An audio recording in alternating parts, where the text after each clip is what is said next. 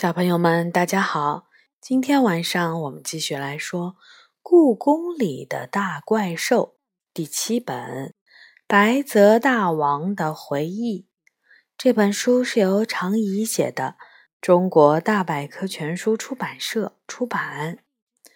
今天我们来说第二章《美人龙》。故宫旁边新开了家古籍书店。有线装版的《绳易经》《鸡绳录》《幽冥录》，也有全套的《清藏英皇全景大典》《多雷插图本》《黄面志》，还有来自十五世纪的希伯来文羊皮卷经书。我捧着一本书，站在低矮的书架前。神情紧张，因为这家书店的老板正站在我身后，眼睛瞄着我翻看的书页。他看起来和我爷爷的年纪差不多大，鼻梁上架着一副眼镜儿。他喜欢伸出他那骨节突出、脏兮兮的手指。在客人看的书页上指指点点。听说他一辈子都在收藏古书籍，想开个书店，却一直没有钱。后来他用网上众筹的方式筹集经费，没想到真有三百多个网友凑钱给他开了这家书店。他每天都待在这里。一边小心翼翼地看着他的宝贝书们，一边找机会和客人聊天，讲述他年轻时经历的事情。是个特别絮叨的老人家。书店又来了客人，老板忙去迎接，我趁机松了口气，赶紧向书店的后堂走去。希望老板不要再来打扰我。我专找书堆的最多的地方钻，绕过了摆放一大摞精装版的四大名著和一排古代法术研究的书架后，我终于在一个有点阴暗的角落里找到了栖身之地。这里摆着三排书架，以奇怪的角度摆成了三角形。只在一角留下了一个小小的缺口，我从那个缺口挤了进来。这家书店从外面看不出来有这么大，从大街上只能看到一个低矮的门帘。这和胡同里那些半间屋子的小卖部没什么不同。没想到里面可以摆下这么多的书架和书，真是店不可貌相。我选了一个书架，慢慢看着书籍上的书名。因为校庆，同学们都要排练节目。今天下午学校放半天假，我没有参加任何节目，所以有大把的时间可以在这里挑书、看书。不知道是不是总待在故宫里的原因，我特别喜欢那些书页泛黄、发霉。卷角的古书籍，当然，我只喜欢一些特定的书，它们常常记录了很多我从没听说过的怪兽、鬼怪和神仙的故事。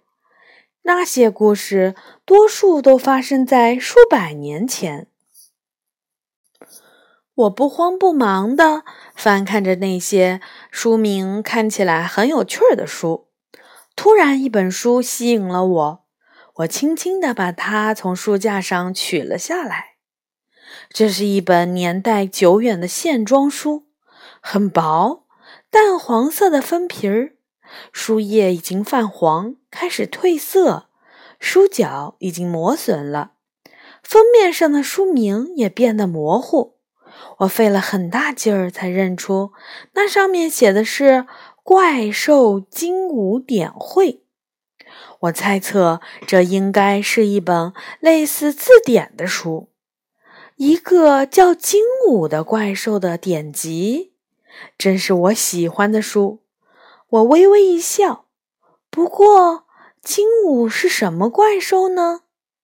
那么好吧，我自言自语道：“让我看一看。”我打开书，开始翻阅目录。目录是这样的：第一卷《海中之兽》，第二卷《精武的逆鳞》，第三卷《精武之趣事》。看来这不是一本寻常的书。我往后翻了两页，看到了下面一段话：精武形似美人，手鱼唯有两翼。其性通灵不睡。我合上了书，看书名，我还以为这是明朝时民间喜欢的那种神话书呢。但现在看来，我的猜测是错误的。这本书很有可能是在民国时期，甚至是在近代写的，因为书中没有那种拐弯抹角的文言文。而是描述很直接，也很容易看懂的白话文。找到喜欢的书了吗？一个沙哑的声音突然在我的身后响起，我吓得倒吸了一口冷气。不知道什么时候，书店老板已经悄无声息地走到了我身后。我我我喜欢这本。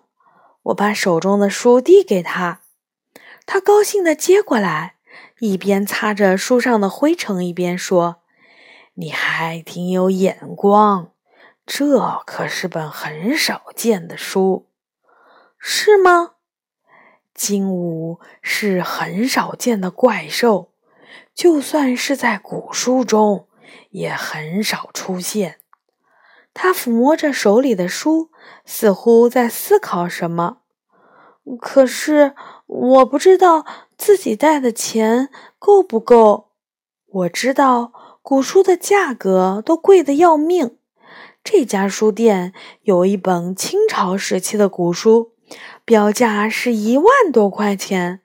我可没有那么多钱。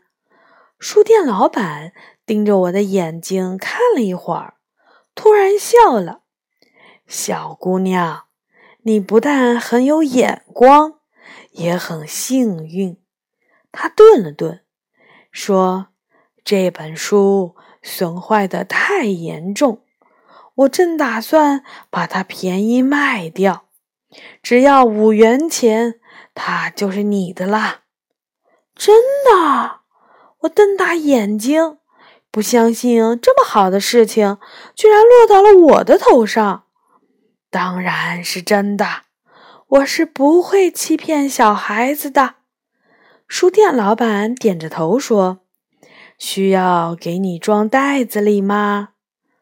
当我捧着这本书走出书店的时候，我还是有点不敢相信，这是我拥有的第一本古书。我居然买到了一本古书，只要五元钱。我小心翼翼地把它放进书包，一路小跑回到了妈妈的办公室。妈妈在仓库，一时半会儿不会回来。我把门关得紧紧的，上了锁。可不是每个人都能买到一本像《怪兽精武典会》这样的书。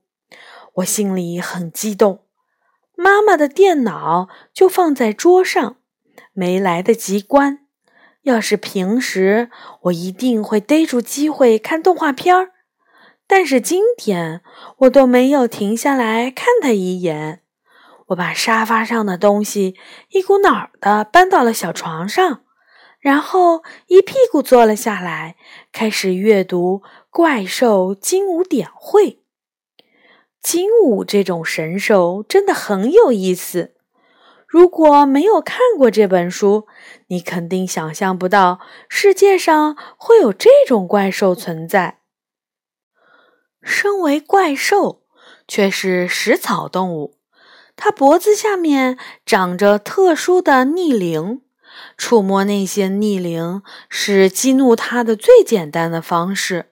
它是守护型神兽，几千年来从来没有睡过觉，总是忠实的在守护的地方不停的巡查。书里还说它不生不死，这是什么意思呢？我不太明白。最有意思的是，在书的结尾，居然还有怎样见到怪兽精武的说明。这些说明简直就像是咒语，奇怪的要命。对于这些看不懂的东西，我没什么耐心看下去。我合上书的时候，天上已经升起了一轮明月，太有意思了。这样专门写一种怪兽的古书，我还是第一次碰到。精武，形似美人，手鱼唯有两翼，其性通灵不睡。用美人来形容一个怪兽，这也太奇怪了。从这个描述来看，金武很像是传说中的美人鱼。只不过是多了一对翅膀，我更加好奇啦。这个大怪兽到底是长什么样子呢？于是我又打开了书，一下子翻到了最后，开始仔细阅读怎样见到怪兽精武的说明。我虽然看不懂那些咒语，但是上面的字我却全认识。我一边小声读着咒语，一边觉得自己这样做挺傻的。想见一个传说中的怪兽，尤其是像精武这样很稀有的怪兽，怎么可能这么简单？念完咒语，我开始不安地在狭小的房间里走来走去。我其实应该先去问问杨永乐，再念这些咒语。他不是说自己是萨满巫师吗？那他应该能告诉我，念这些咒语是否安全。哎呀，哎呀，哎呀！我有点后悔，万一这是个陷阱。还没想完。我发现自己已经出现在另一个空间里。没错我没晕，很清醒，睁着眼睛，发现自己到了另一个地方，但怎么来的却不知道。什么时间隧道、任意门之类的东西都没看见。我只是晃悠了那么几下，前后不超过两秒钟。就发现自己站的地方不再是妈妈的办公室，而是在一个不算大的古代房子里。房间里没有灯，但窗外的路灯透过玻璃照了进来。那灯和故宫里的路灯没什么两样。我松了口气，有电灯和玻璃。这说明我没像电视剧里的人那样穿越到了古代。这是一间有红色立柱的房间，还散发着油漆味儿，应该刚刚被翻修过。到底是哪儿呢？我走到窗户往外面看，咦，眼前的宫殿不正是故宫里的太和殿吗？难道我不仅没有穿越，甚至连故宫也没出？知道在自己熟悉的地方，我安心了许多。我稍微辨别了一下方向，大致能确定自己在太和门西廊五中的一间屋子里。就在我准备推门出去的时候，身后突然有了点动静。我猛地转过身，一个怪兽出现在我眼前。难道这就是书中的精武？我紧紧地盯着它。美人鱼，我居然会这样想象它的样子，简直是太可笑了。不错，它是拥有美人鱼一样的鱼尾，却长了一个奇大无比的龙头。如果非要把它和美人鱼扯上关系，那也只能叫美人龙。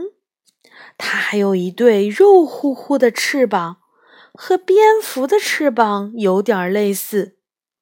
精武，形似美人。怪兽精武点会的作者到底见没见过真正的精武呢？我怎么也看不出眼前这个怪兽哪里像美人。金武也看见了我。你是谁？他问我。我是李小雨。李小雨是谁？就是我呀。我挠挠头。金武想了想，又问：“你是怎么来到这儿的？”我也不太清楚。我实话实说，就是看了那本《怪兽精武典会》以后，又是那本书。他似乎生气了，鼻子里喘着粗气。你知道那本书？我有点意外。是的，因为你不是第一个被那本书送来的人。这一百年以来，怎么也有两三次。我被突然出现在自己面前的人类吓了一大跳。金武叹了一口气说：“早知道这样，当年就该要一口吞下那个巫师。巫师就是写这本书的人，他是宫廷里的萨满巫师，不知道为什么偏偏喜欢找我的麻烦，还写了这么一本招人烦的书。”他脸上露出厌恶的神色。以前那些被送来见你的人，他们后来都怎么样了？我有点儿不好的预感。他们都成了哑巴。金武说：“我很讨厌人类看到我的样子到处乱说。”我吓得捂住了嘴巴。怪不得书店老板说。很少有人知道金武的样子。原来看到他样子的人都变成了哑巴。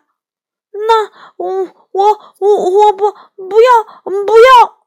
我浑身发抖的向后退。我可不要变成哑巴。抱歉，没人能例外。金武盯着我的眼睛说：“想到你年纪这么小，就要变成哑巴。”我也觉得很可惜。它张开背后的翅膀，慢慢向我靠近。不，不！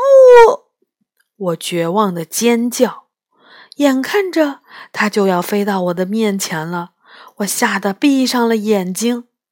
就在这时，一阵风刮过，好像有什么东西挡在了我的前面。